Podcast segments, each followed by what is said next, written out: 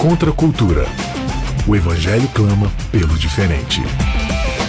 3, 2, Começando mais um Contra a Cultura, chegando aqui para você na Rádio Novo Tempo e também no canal Cristãos Cansados. É uma alegria ter você aqui com a gente mais uma vez para estudarmos a palavra de Deus. Chegamos ao quinto episódio da nossa série sobre a promessa, sobre a aliança de Deus com a humanidade. A gente já falou aí sobre a abordagem que Deus tem na criação com Adão e Eva, quando ele chama Noé.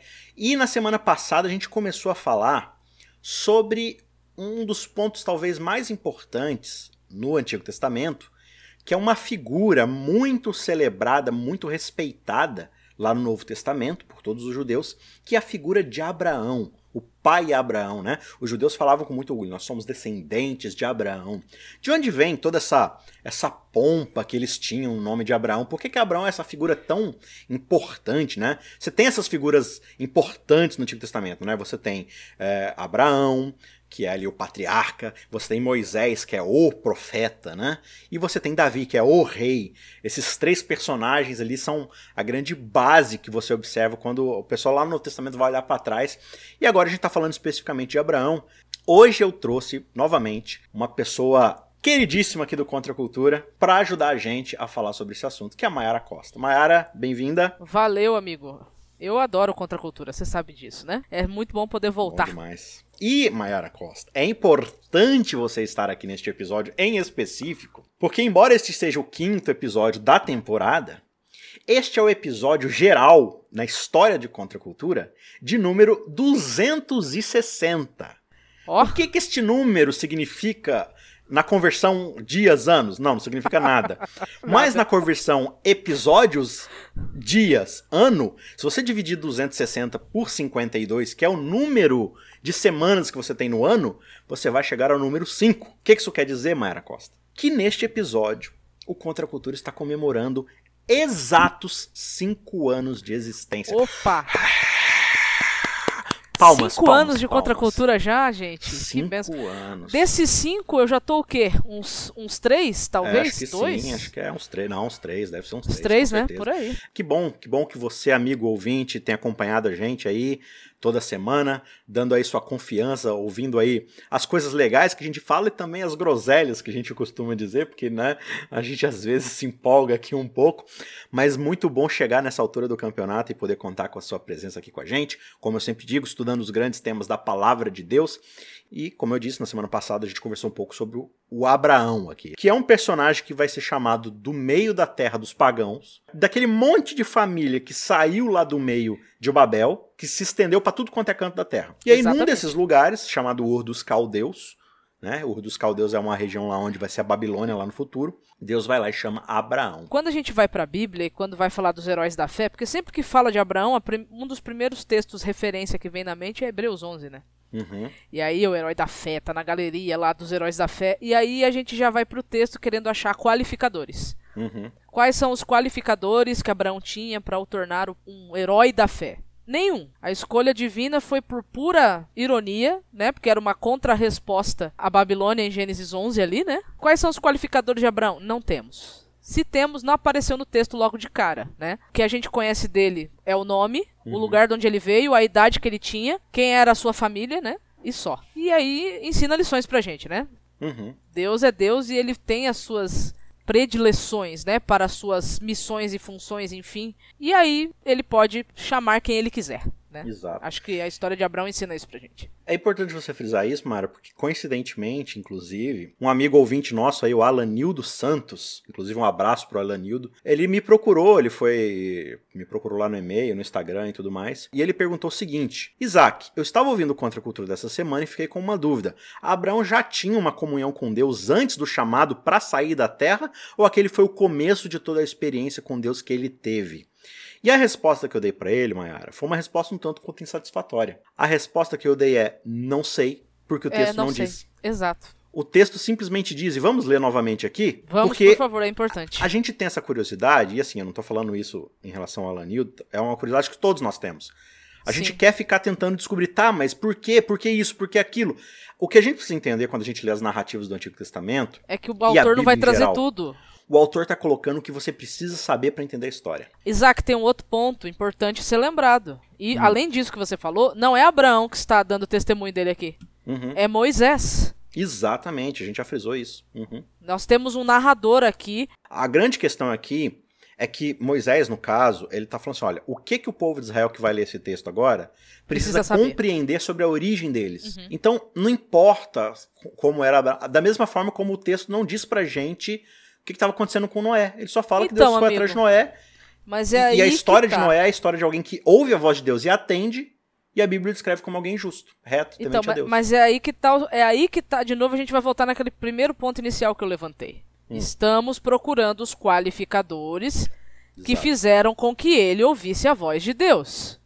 Ah, ele ouvia a voz de Deus porque ele levantava de madrugada todo dia para orar. Ah, ele ouvia a voz de Deus porque ele orava três vezes ao dia. Ah, será que ele ouvia a voz de Deus porque ele jejuava? Eu não estou dizendo que essas coisas são ruins, ok? Não é isso. Eu estou dizendo que é a mania que nós temos de querer encontrar os qualificadores. Por quê? Porque como a história ela tende a causar identificação, uhum. quem sabe se eu começar a fazer essas coisas que ele fez, também não aconteça a mesma coisa comigo. Onde está a fórmula? Né? Exato. Né? Qual que é a Onde fórmula mágica fórmula? aqui para eu ser um Abraão da vida? E o texto só diz: Disse o Senhor a Abraão. A história começa com Deus falando com Abraão. A história começa Exato. com Deus falando com Adão, Mayara Costa. A história começa Exato. com Deus procurando Noé. E a história começa uhum. com Deus procurando Abraão. A história começa Sim. com Deus indo ver o que está acontecendo com o povo de Israel. A história começa Sim. sempre assim. Porque é sempre Deus. O foco da história bíblica é Deus, ele inicia a, a, a busca. Porque a história do ser humano é como podemos ir o mais longe de Deus possível e estabelecermos o nosso próprio reino. Essa é a história da humanidade. A história de Deus é como posso ir atrás do ser como humano e chamar alguém me aproximar deles e né, para resgatá-los e, e, ganhar a confiança deles. E tra trazer eles de volta. Então a história da Bíblia é sempre Deus indo atrás do homem, não o contrário. Então eu acho que essas narrativas, pelo fato de omitirem essas informações, ela é proposital. O texto bíblico é intencional. Uhum. Teve uma vez, amigo, que eu estava no estudo bíblico, e aí a gente estava lendo justamente sobre, sobre Abraão, só que lá um pouquinho mais para frente na narrativa, Gênesis 22. E aí eu comecei o estudo de um jeito diferente. Eu sempre leio o capítulo primeiro com eles, né? E aí depois eu volto dizendo assim: quais são as informações que o texto tem para dar? Para fazê-los olhar para o texto e, e, extrair do texto que o texto está trazendo, né? Esse estudo eu comecei diferente. Eu comecei da seguinte forma: é, quais são as informações que o texto não trouxe? Porque são justamente aquelas que a gente se fia, são justamente aquelas que a gente foca. Aquilo que o texto não disse, a gente quer encontrar resposta, só que aí não vai ter resposta, porque o texto não disse. Aí a gente acaba inventando coisas, né? Porque assim, tem duas maneiras que a gente pode se relacionar com o texto: por evidência e por inferência. Evidência é o que o texto trouxe, está lá, está evidente, está escrito, está declarado. A inferência não está escrito, não está declarado, mas por um conjunto de fatores você consegue chegar àquela conclusão. E aí tem um terceiro caminho, né? Não é nem evidência nem inferência, é a especulação. Então, às vezes eu acho que a gente gasta muito tempo, muita energia querendo especular, uhum. ao invés de vasculhar o que já está ali. Seja Exato. por evidência ou seja por inferência. E, e assim, é, aí algumas pessoas vão falar assim: ah, mas Ellen White disse que. Uhum. Porque a gente não fica satisfeito. Aí a gente quer ver. Não fica. Então vamos ver o comentário da profetisa. Quando você vai lá, de fato, né, em Patriarcas e Profetas, e você vai lá no capítulo 11, na página 125, você vai ver ela falando sobre Abraão e dizendo que, de fato, a idolatria havia se instalado de forma pesadíssima em todas as gerações posteriores à Torre de Babel, mas que, de alguma forma, Abraão havia se mantido fiel a Deus. Agora, ela também não dá detalhes da história. Ela não fala se isso aconteceu porque Deus foi lá e o preservou. Ela não fala que Deus só o buscou depois de ele ter ficado fiel. Ela simplesmente diz que ele foi preservado por Deus da apostasia. Então, assim, a gente não sabe quanto tempo se passou desde que Deus chamou Abraão e Abraão pegou as suas coisas e foi embora. Porque, de novo, nenhum dos dois está se preocupando com isso. O ponto que a história Exatamente. está focando pra gente é o seguinte: mais uma vez, quando tudo parecia perdido, Deus deu um jeito de ir atrás do ser humano e chamar um representante para manter a promessa que ele fez para Eva. Qual promessa? Exato. Em você vai vir o descendente que vai trazer aquele que vai, que vai esmagar, esmagar, a cabeça, a cabeça da, serpente. da, serpente. Então, hum, quando hum. tudo parece envolvido em idolatria, em perdição, aí Deus vai lá e chama Noé. Aí tudo parece endoidado no estilo babilônico de ser, Deus vai lá e chama Abraão. Ele chama é, Abraão. Qual que é a virtude dessas pessoas? O Espírito Santo entra no coração delas E elas ouvem. E elas Movidos atendem. pelo Espírito. A, a grande virtude delas é dizer sim para a promessa de Deus. Os autores vão falar assim da obediência de Abraão, né? da obediência de Noé, mas é sempre uma obediência motivada por uma ação divina. Ela é posterior e não anterior. Né? Isso fica muito claro, a gente vai ver lá na frente nas histórias de Israel, quando a gente vai perceber que Deus não espera Israel obedecer a sua lei para ir lá salvá-los da escravidão. Não, ele vai lá e chama e fala: por causa que eu salvei vocês, agora vocês vão fazer tal coisa. Voltando aqui para a história, Mayara, acho que é importante Sim, gente ter frisado isso, porque é uma dúvida que realmente sempre pega na cabeça da galera, né? A gente sempre fica tentando Sim, achar modelos super valorizados. Talvez por 75 anos, veja, eu tô usando talvez porque pode ser talvez mesmo, né? Ele não tenha tido, talvez, o conhecimento desse Deus. Talvez o conhecimento que ele teve foi mínimo. Né? Uhum. É, Eu não vou dizer que talvez seja nulo, porque não seria possível o conhecimento sobre esse Deus ser nulo, imagino eu, né? Não, não. Quando você lê não. lá, né? Gênesis 10, Gênesis 11, mostra isso pra gente. A história né? do dilúvio era muito fresca, apesar de que passaram Sim. 600 anos, eu acho, né, de Babel até Abraão. Mas ainda Sim, assim, sim. não- é uma época de tradução oral muito forte. Toda a história estava concentrada ali naquela região E- do que a gente chama hoje de Oriente Médio. Havia os mitos de criação mesopotâmicos, havia os mitos do dilúvio. Então, é, o conhecimento não era zero. A diferença é que a partir daquele momento ele estaria aprendendo a conhecer esse Deus, de andar com ele. A história de Abraão vai, vai começar ali no capítulo 12, porque é a história que Moisés quer que a gente saiba. Ah, mas o que aconteceu antes? Cara, antes era Babel. O, o foco. Cara, olha que interessante, né, Mayara? Os 11 primeiros capítulos da Bíblia é uma correria só. A gente cobre aí pelo menos uns dois mil Qua- anos de história anos do de Éden história. até Babel, cara. É muito tempo. Tudo isso em 11 capítulos. Blá, blá, blá, Deus criou o mundo, caiu, caiu Abel, surgiu cidades, dilúvio. Aí de repente chega no capítulo 12, Mayara, a coisa desacelera de um jeito É. que agora você vai gastar mais uns 39 capítulos só pra, Para falar, falar de, três aproximadamente aí famílias. uns 30 anos, mais ou É. menos. 30 anos até, até Isaac, tá? Uhum. Porque de Isaac pra frente tem mais tempo. Mas foi muito bom você mencionar essa questão de que de Gênesis 1 até Gênesis 11 nós temos dois mil anos de história. É porque muita gente, quando lê o texto, não enxerga assim. Mas é exatamente isso. Ó. Por exemplo, em Gênesis capítulo 5, naquela genealogia, nós temos ali pelo menos quase mil anos de história sendo cobertos dentro do capítulo 5. Uhum. É um salto que o é uma estratégia do narrador para fazer um salto né, na narrativa e ir pro dilúvio. Pra poder super enfatizar depois no capítulo 6 o quanto essa humanidade estava no mal. E agora a mesma Sim. coisa acontece de Babel para Abraão. Muito tempo passa do capítulo 11 pro capítulo, pro capítulo 12. E aí essas 70 famílias que se espalham de Babel se tornam 70 nações. Ainda não nações gigantescas, mas clãs, tribos, enfim, né? Todas essas linhagens. E aí no meio dessa história toda, Deus vai lá e chama Abraão. E Abraão fala: Eu vou te dar um propósito, Abraão. Eu vou te dar uma nova linhagem, uma nova família, um novo jeito de viver. Eu vou te dar a minha aliança. Você vai viver debaixo de um outro jeito de viver que não é o projeto de Babel, é o projeto de Yahvé, de El Shaddai. E por que, que isso é importante? Porque Moisés está explicando pra gente o seguinte, gente, eu fiz um resumão do que veio antes de Abraão, mas o, o grosso da história vai começar aqui agora. Ah, mas o que aconteceu antes, entre o capítulo 11 e o capítulo 12? Se eu quisesse que isso fosse importante, eu teria escrito o 11.1, 11.2, 11.3, até chegar no 12. Mas não, eu pulei porque o foco agora tá no 12. Então, pra que, que você quer saber algo que eu não quero explicar, que eu que não preciso explicar? O que você precisa entender é o seguinte. Deus chamou Abraão e Abraão falou assim: Eis-me aqui, Senhor, pra onde você quer que eu vá? Vai pra lá, eu vou. Aí a história vai acontecendo, vai acontecendo, vai acontecendo, porque Abraão é um homem de fé. E a gente chega no capítulo 15, depois de que muita coisa já aconteceu, desde que Deus prometeu um filho, e nada de E filho. põe coisa nisso. Né? Já deu dízimo pra Melquisedeque, já fez guerra com não sei quem mais lá, outras nações, não sei o quê. É interessante essa guerra que ele faz, né, amigo? Que essa guerra não é dele, né? Não, ele participa. Ele, ele, ele se envolveu para poder salvar o sobrinho dele, né? Então, Ló metendo Abraão em encrenca, em confusão. Ixi, tem um monte de coisa que já aconteceu. Exato. Tudo isso pra chegar aqui no capítulo 15, e aí diz o seguinte: depois destes acontecimentos, ou seja, um monte de tempo já passou, veio a palavra do Senhor a Sim. Abrão numa visão e disse: Não temas, Abrão, eu sou o teu escudo, o teu galardão será sobremodo grande. Sabe por que, que ele fala isso? Hum. Tudo bem, isso aqui aconteceu, né? Depois desses acontecimentos, que são os que, o que veio, obviamente, no capítulo anterior, né? Sim. Você acha mesmo que depois o tal do Abraão não caiu em si? Que ele tinha ido contra cinco reis e que esses reis poderiam tomar a decisão de vir contra ele? Então é interessante Deus vir falar com ele dizendo: Não tenha medo, eu sou o seu escudo e lhe darei uma grande recompensa. Isso não é evidente no texto, mas fica essa possibilidade dele estar com medo de revelia, né?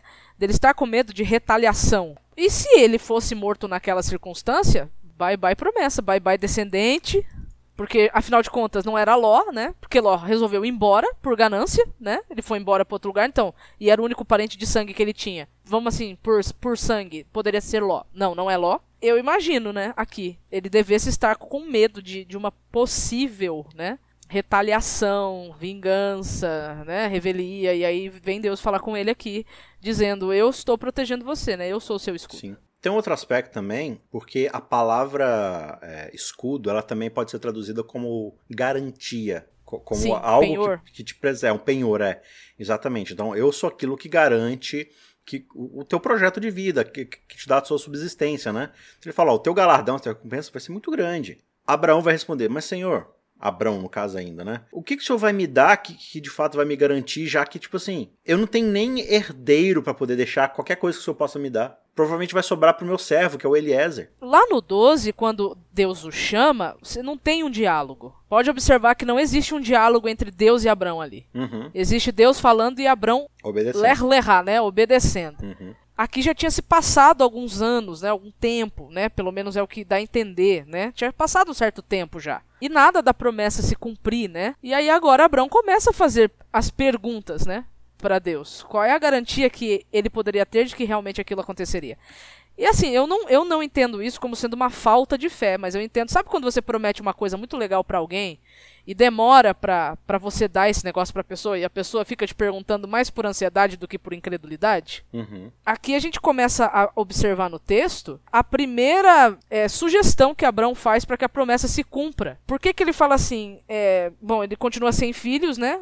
E o único herdeiro que ele tinha da casa era o Damasceno Eliezer, porque naquele contexto, é, quando um homem não tinha, não conseguia ou não podia ter filhos, ele poderia adotar alguém, né? Então é, é como se ele estivesse perguntando tipo para Deus assim, a, a promessa vai se cumprir em Eliezer? É, eu, eu tenho que adotar ele? É ele que vai ser o meu herdeiro, né?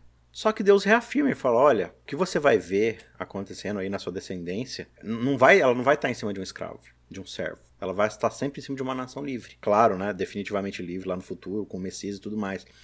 Mas ali Deus vai fazer aquela cena linda, a gente comentou um pouco com o Ronen, né? Da questão do- de, de passar ali sobre os animais e tudo mais, que é uma coisa muito bonita. Onde só Deus ele assume ali o, o prejuízo do que está acontecendo e tal. Mas ele vai reafirmar é, a sua promessa mais uma vez. E aí, quando a gente chega lá em Gênesis 28, Jacó tá lá fugindo de, da casa do seu pai, depois daquelas mentiradas que ele fez lá e tal. Deus aparece para ele e diz assim: Olha, eu sou o Senhor, Deus de Abraão, teu pai, Deus de Isaac, teu pai. Né? A terra em que agora você está deitado, eu vou te dar, a ti e a tua descendência. Ele repete as promessas dadas a Abraão, né? E a tua descendência será como o pó da terra. Estender-te-ás para o ocidente, para o oriente, para o norte, para o sul.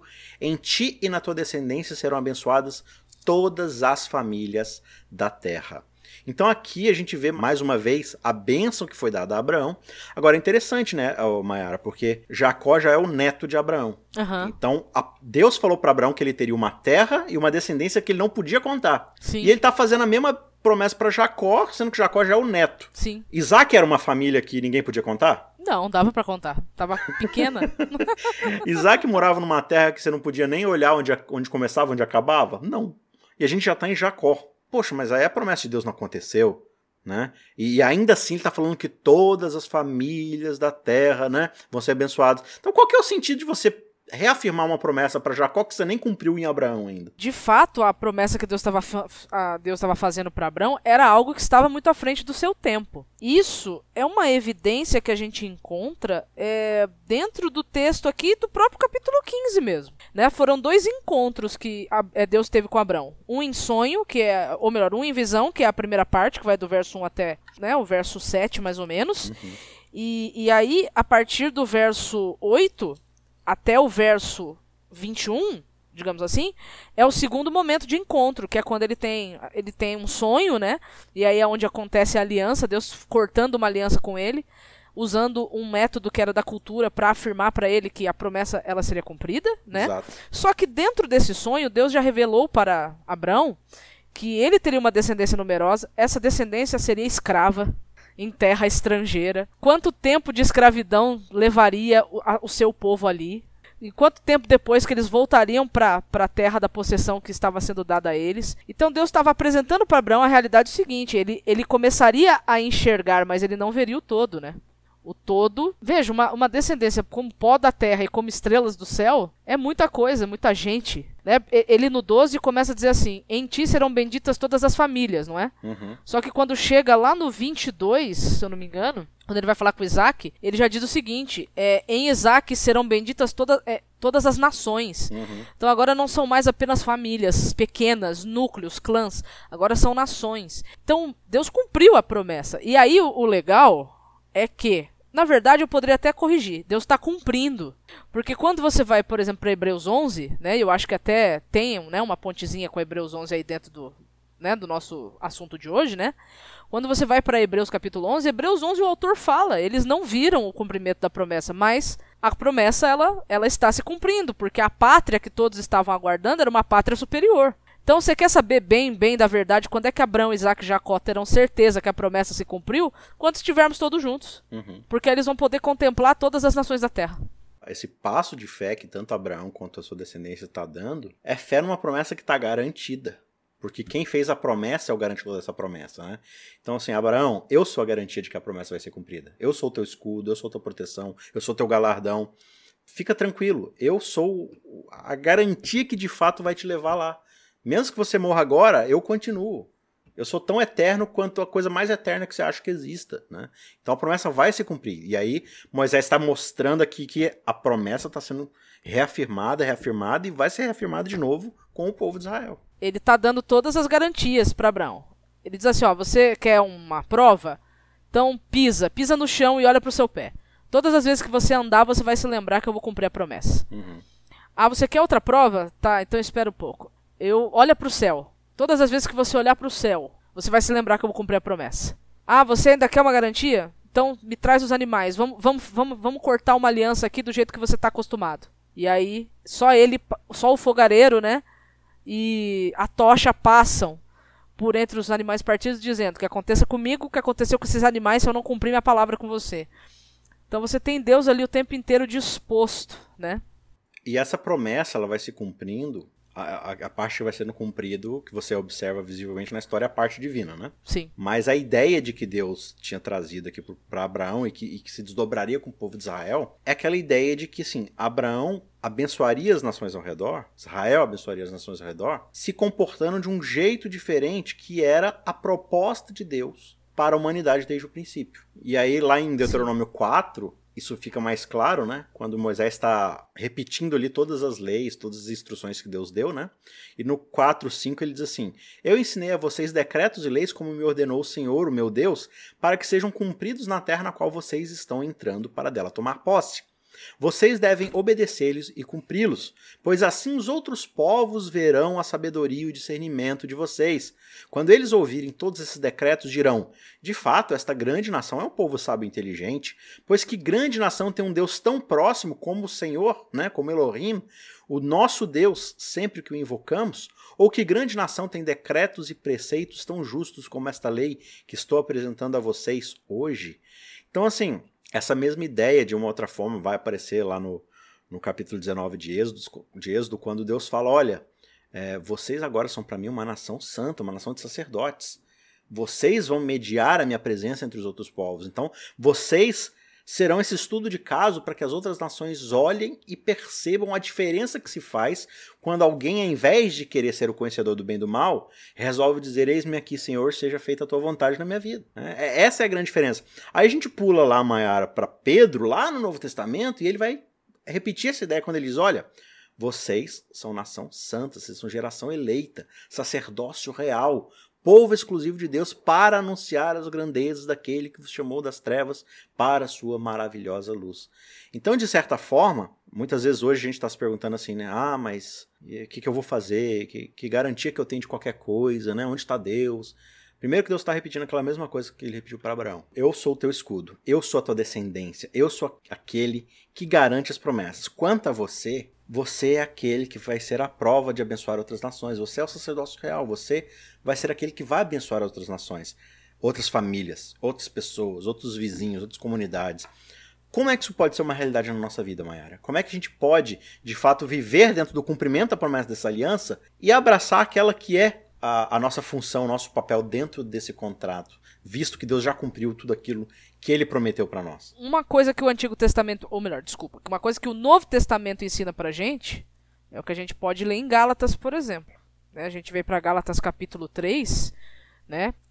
E aqui em Gálatas capítulo 3 diz assim, ó é, Gálatas capítulo 3, a partir do verso é, 26. Ali, em Gálatas 3, vai falar justamente sobre o cumprimento dessa promessa. Sobre a vinda desse descendente. Só que esse descendente não é Isaac. É o descendente que havia sido prometido à mulher. Agora a gente chega no momento do cumprimento dele, né? E aí diz assim no 26: Pois todos vocês são filhos de Deus mediante a fé em Cristo Jesus. Porque todos vocês que foram batizados em Cristo é, em Cristo, de Cristo se revestiram. Assim sendo, não pode haver judeu nem grego, nem escravo nem liberto, nem homem nem mulher, porque todos vocês são um em Cristo Jesus. E se vocês são de Cristo, são também descendentes de Abraão, herdeiros segundo a promessa. Então, quando a gente a recebe, aceita, o prometido, e o prometido não é Isaac, o prometido é o descendente da mulher lá em Gênesis. Uhum. Quando a gente o aceita, quando a gente entrega a nossa vida a ele, quando nós buscamos viver como ele viveu, nós estamos voltando ao projeto original da criação, de, de sermos uma bênção para a terra. Não adianta a gente ler a história de Abraão e ai que lindo, ai que fé, ai que não sei o que, ah, porque eu queria uma experiência igual. Não. Você tem que se portar como um genuíno descendente de Abraão. E como um genuíno descendente de Abraão, mesmo às vezes mentindo, mesmo às vezes questionando, mesmo às vezes duvidando, mesmo às vezes não tendo todas as respostas, porque Abraão também não tinha, uhum. mesmo escorregando e falhando, continuar confiando nesse Deus e obedecendo a sua voz. Muito bem, a gente chega ao final de mais esse episódio. Foi muito bom conversar com você mais uma vez. Obrigado pela sua audiência, obrigado por participar com a gente aí desses cinco anos de Contracultura. Maiara, mais uma vez, muito obrigado aí pela sua presença. E quanto a você, Eu que agradeço. a gente se vê na semana que vem para o próximo episódio. Um abraço, até lá, tchau, tchau. Contra a cultura. O Evangelho clama pelo diferente.